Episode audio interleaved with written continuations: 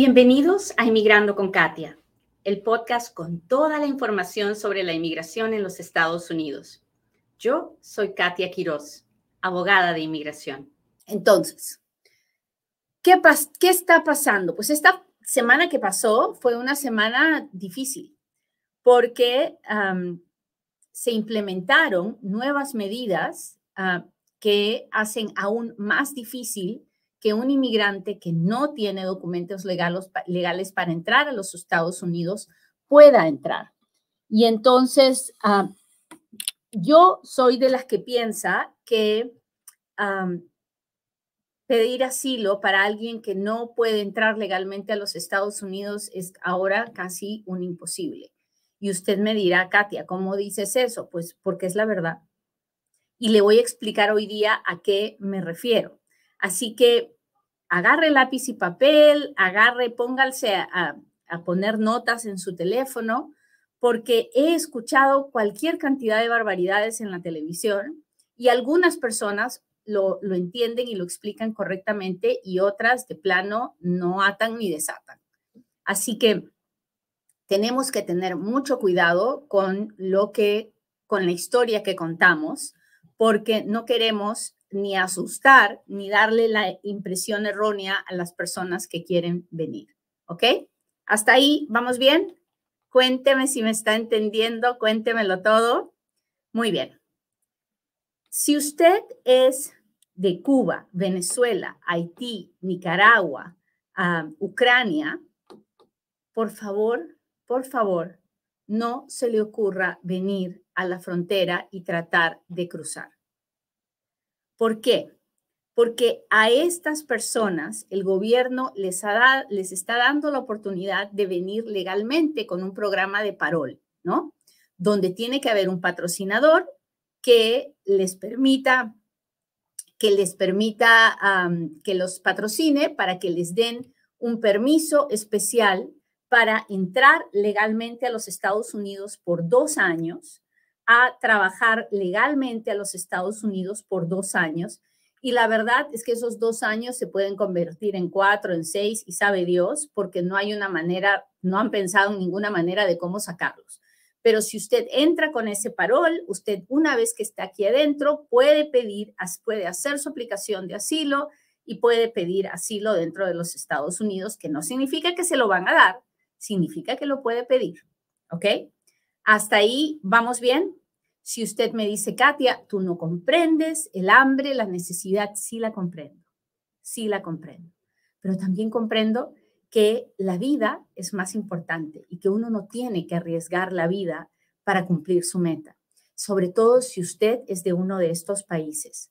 No, es preferible que en vez de estar gastando miles, lo que no tiene, en un coyote, gástelo en buscar un patrocinador y en el pasaje de avión para que pueda llegar legalmente y sin exponerse. Entonces, no, no. ¿Qué pasa si uno es de Cuba, Haití, Nicaragua, Venezuela o Ucrania? ¿Qué pasa con estas personas si se tratan de meter? Bueno, lo que sucede es esto. El gobierno lo va a detener lo va a procesar y le va a dar una orden de remoción expedita. En inglés se llama expedited removal. ¿Qué significa expedited removal? ¿Es lo mismo que cuando me detenían y me mandaban para México? No, no es lo mismo. Expedited removal es una orden de deportación que inmediatamente me la dan, me quita la oportunidad de ver el resto de mi vida a un juez de inmigración. So ya no me pueden poner en proceso de deportación después si me trato de volver a meter. ¿Ok? Y eso es algo muy, muy, muy serio. Mire usted, cuando antes de que se acabara el título 42, cuando a alguien le permitían entrar, le permitían entrar para ver al juez de inmigración, ¿no? Porque lo ponían en proceso de deportación. Bueno, pues ahora lo van a, le van a mirar la cara y no lo van a poner en proceso de deportación porque no va a tener la opción de ver al juez. Le van a dar la orden de remoción expedita. Y si usted vuelve a intentar, ya ni siquiera tienen que darle una nueva orden de deportación porque la, que la misma que tenía la van a usar. Pero lo que el gobierno dice ahora es, si te vuelves a intentar meter después de la orden de remoción expedita, te vamos a poner cargos criminales. Y con cargos criminales la situación es aún mucho peor, porque ahora no solamente voy a tener el problema de la inmigración, sino que también voy a tener el problema en la Corte Criminal. Entonces, por favor, por favor, por favor, si es de Venezuela, Nicaragua, Haití, Cuba o Ucrania, no se trate de meter por la frontera indocumentado. No lo haga.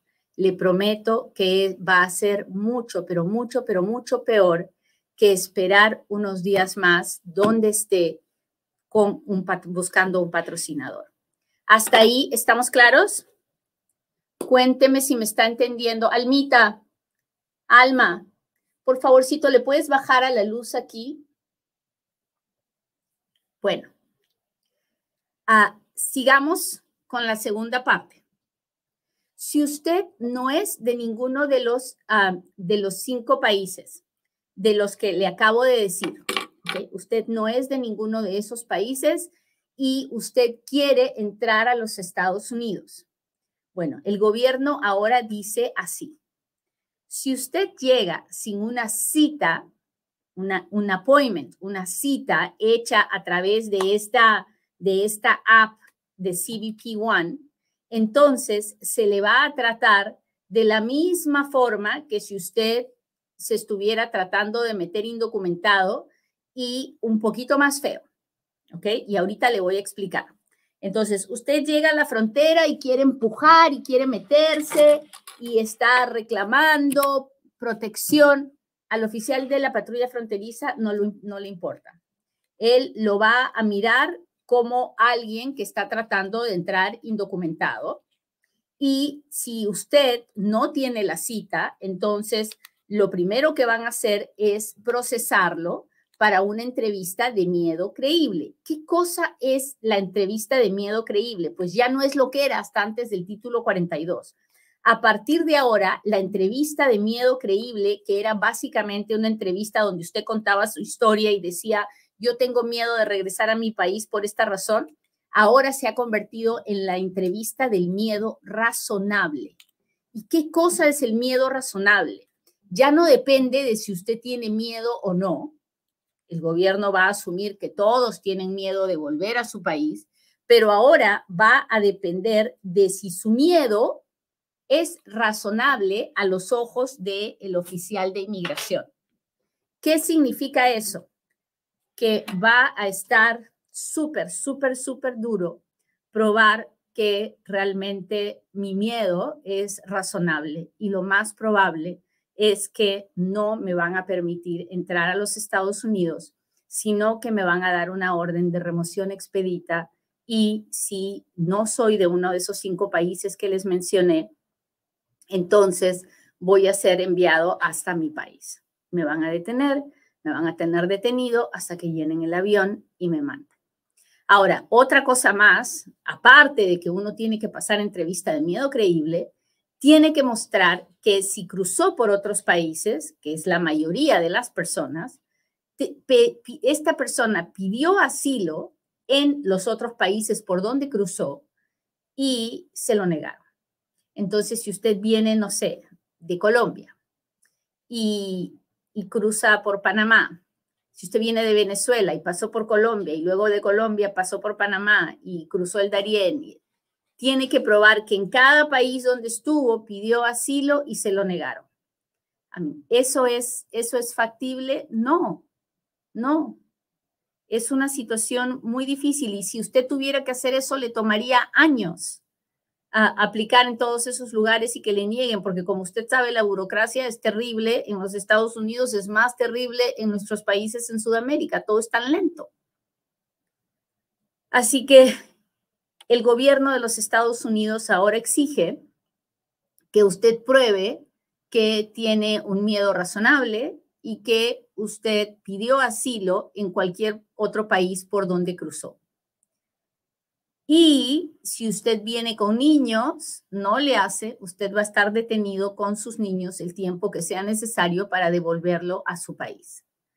Así que ¿Es real pensar que las personas van a poder ser procesadas para aplicar por asilo y se les va a permitir entrar? Si usted no es mexicano, no. ¿Por qué los mexicanos sí? Porque los mexicanos viven en el país contiguo.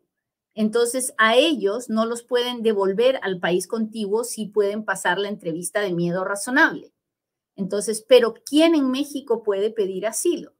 Solamente alguien que pueda probar que está siendo perseguido en México por su raza, su religión, su opinión política, por su género, porque es parte de un grupo especial y su gobierno no lo va a proteger. ¿Es fácil hacer un caso de asilo mexicano? No lo es. Es muy, pero muy, pero muy difícil. Pero básicamente son las únicas personas al que si se entregaran en la frontera y, pudieran y pudieran probar que en México no los están protegiendo y que tienen un miedo razonable de volver a su país, tal vez se les permitiría ser procesadas para ah, entrar a los Estados Unidos a hacer su caso de asilo. Digo tal vez porque en la mayoría de los casos eso no sucederá. ¿Hasta ahí estamos claros? Cuénteme, cuénteme, cuénteme. Hola, mi gente de TikTok, los extrañé. Gracias por estar aquí. Hola, hola. Almita, el perro, ¿cómo están? Gracias por las rosas. Hola.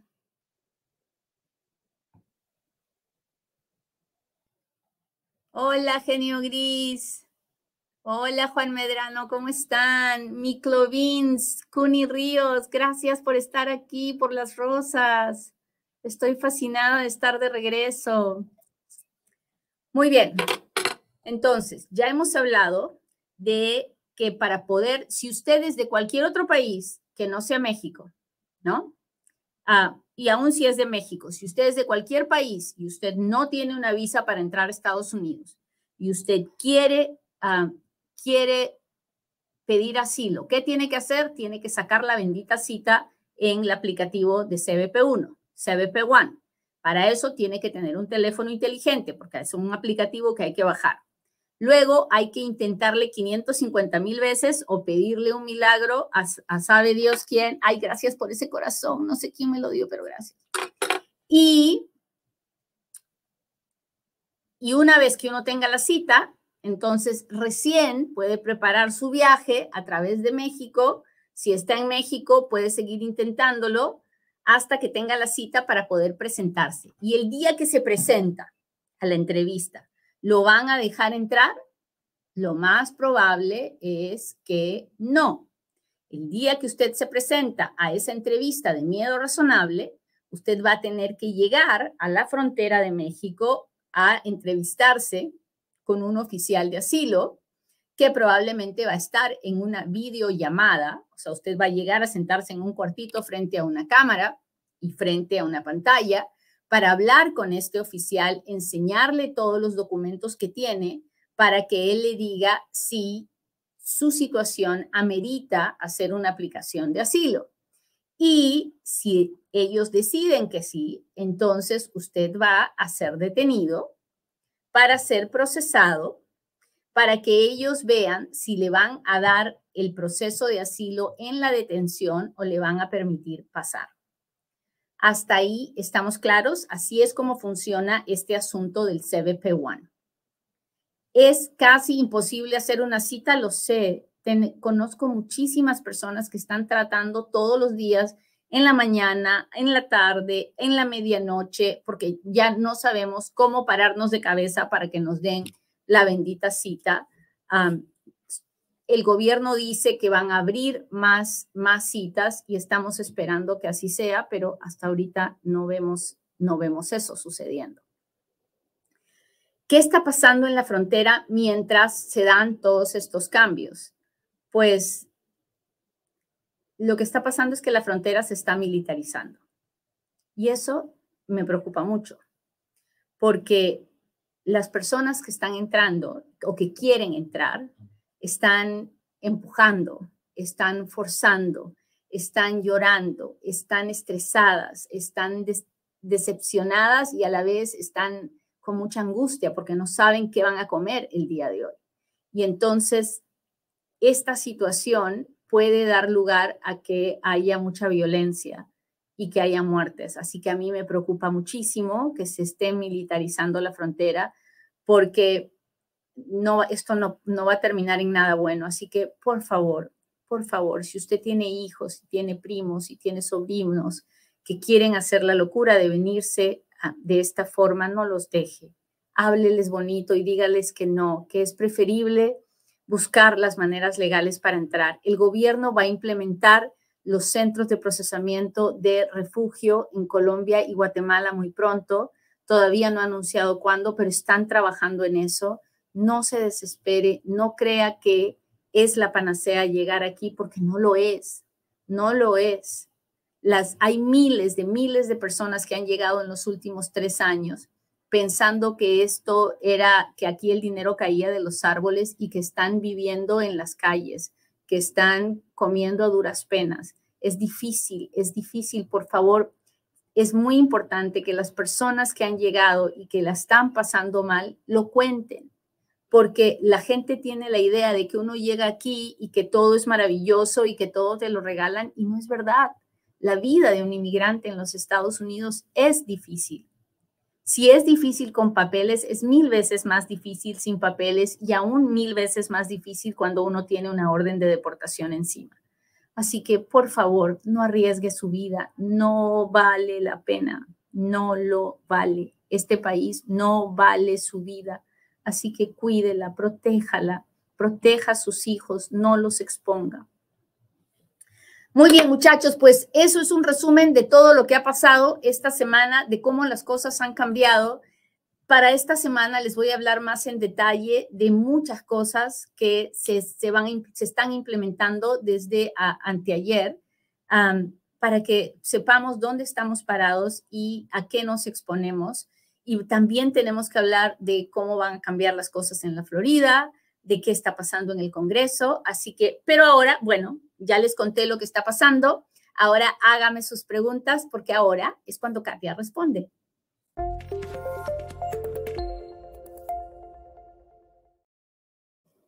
Ay, ay, ay, me acabo de tirar el té en el vestido. Ahora sí, ahora sí. Acá estoy.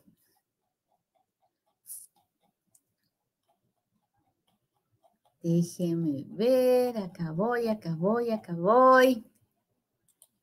Hola, Lovely, ¿cómo estás? Jasmine, Enrique, Celia, muchas gracias por acompañarme y por estar aquí.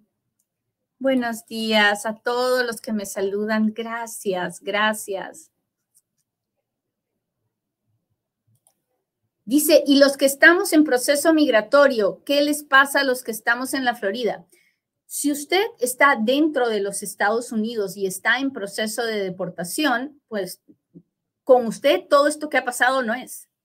Usted sigue en, en el proceso regular, que es ya bastante difícil. Así que nada de los cambios que han habido aplican para las personas que están aquí adentro, solo para las personas que están tratando de venir. No se olvide de seguirnos en todas las redes sociales. Hoy es lunes. Todos los lunes regalamos una tarjeta de Amazon de 100 dólares. Ah, para entrar al sorteo, usted tiene que entrar a la página de inmigrandoconkatia.com y ahí usted va a poder registrarse a recibir nuestro boletín mensual y a la vez entra también al sorteo y todos los lunes regalamos esta tarjeta con dinero, así que no se la pierda. Ah, hola, hola. Gladys dice, estamos esperando las noticias de la reunificación familiar. Mis hijos mayores de 21 están esperando para venirse. Yo también, ni bien tenga información acerca de eso, se la voy a hacer llegar, Gladys. Gracias por estar aquí, porque así usted se va a enfermar. Ah, Dora dice, mi hermano entró por la frontera, le dieron un parol por un año.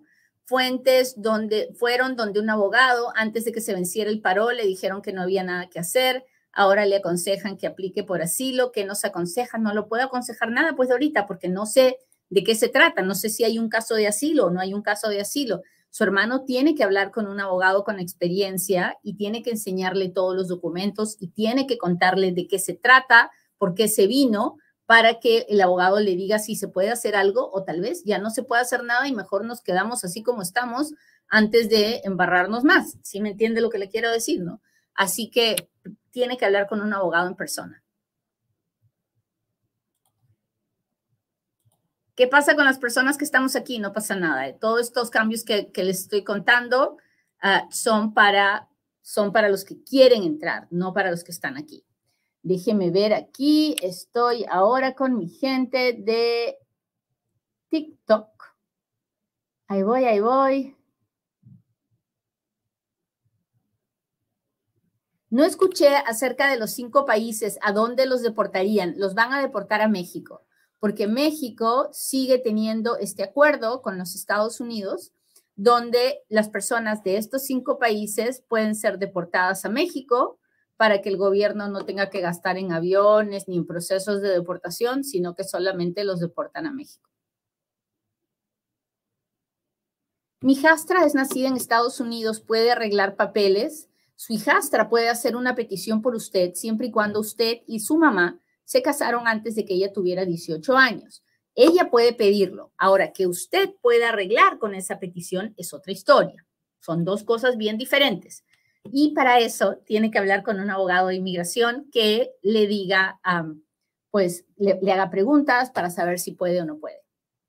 ¿Qué beneficios tiene un residente de los Estados Unidos? Bueno, muchos el residente de los Estados Unidos puede vivir en los Estados Unidos permanentemente, no tiene límite de, tiempo, puede trabajar legalmente en los Estados Unidos, puede hacer una petición familiar para su esposo o sus hijos solteros, puede, puede establecerse, tener crédito, puede manejar con su licencia de conducir sin, sin limitaciones. Son muchos los, los, los ah, beneficios de un residente. Almita Medina, gracias, gracias. Alma, ¿sabes que yo también soy Medina? Sí, mi apellido es Katia Quiroz Medina. Así es, somos un montón de Medinas en el mundo.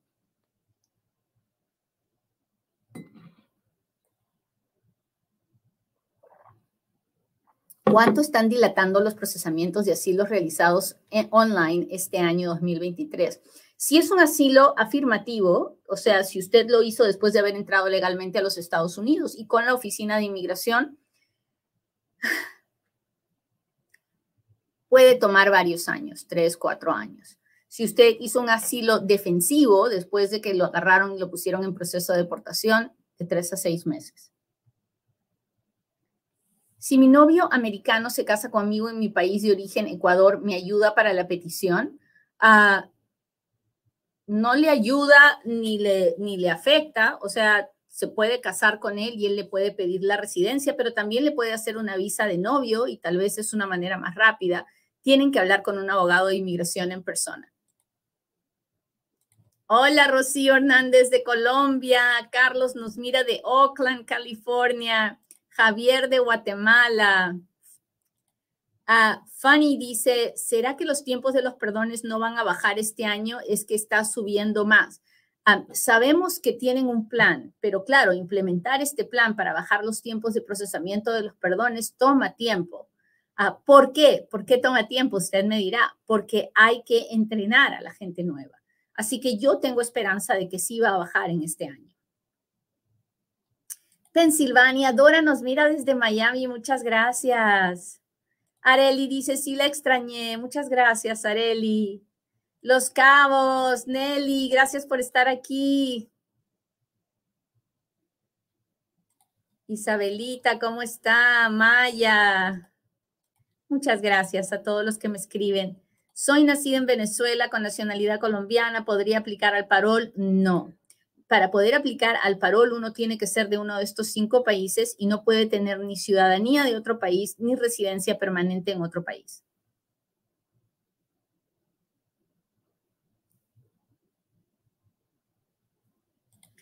Reinaldo dice, estoy en Matamoros, ah, frontera de México en Estados, con Estados Unidos, aplicando para la cita a través de la aplicación CBP One. Reinaldo, hay que ponerle mucha oración a esto para que Dios permita que pueda encontrar su cita pronto, porque sé que es difícil, pero hay que tener paciencia.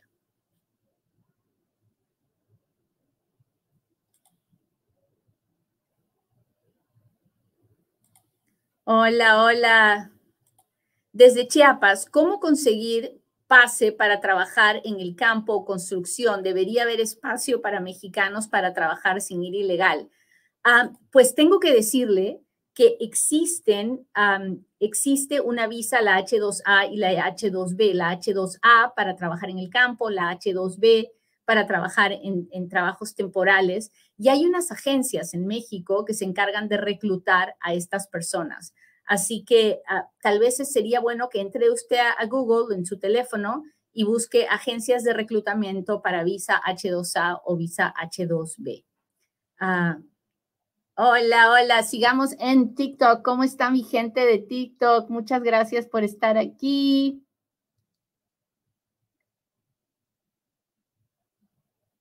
Alcimar dice, con pasaporte vencido, ¿puedo entrar teniendo los cinco años que dio Venezuela de vigencia? Sí.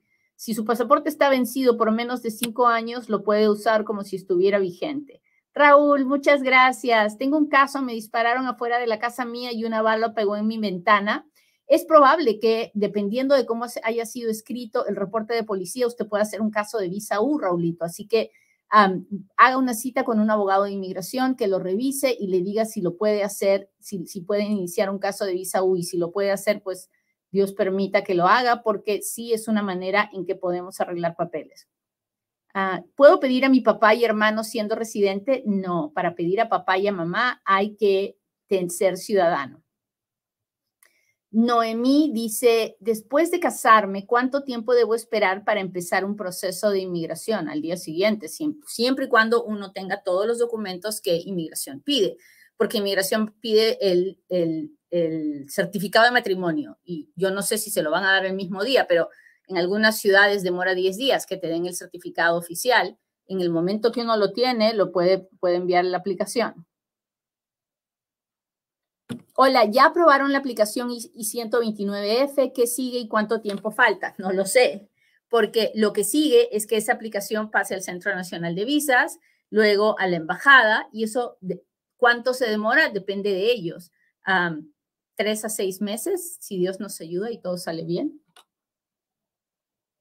Mi esposa falleció y solo me faltaba la cita Ciudad Juárez. Entonces, en este momento lo que hay que hacer es cambiar esa, esa aplicación de visa de esposo a visa de viudo. Así que busque un abogado, haga el trámite.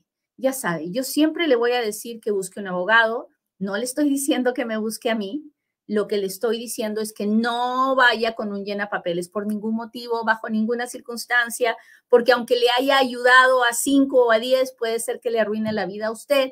Así que no ande arriesgando su vida con un llena papeles. Busque un abogado. Muy bien, muchachos, pues me alegra mucho estar de regreso. Le pido a Dios que hoy cada uno de ustedes tenga un buen día. No importa la circunstancia en la que, esté enfrentando, el buen día depende de usted y de las ganas que usted tenga en el cuerpo de que hoy sea un buen día y de que, de que usted se sienta vivo, vivo para servir, vivo para amar, vivo para recibir cariño. Nos vemos mañana en otro Inmigrando con Katia. Bye.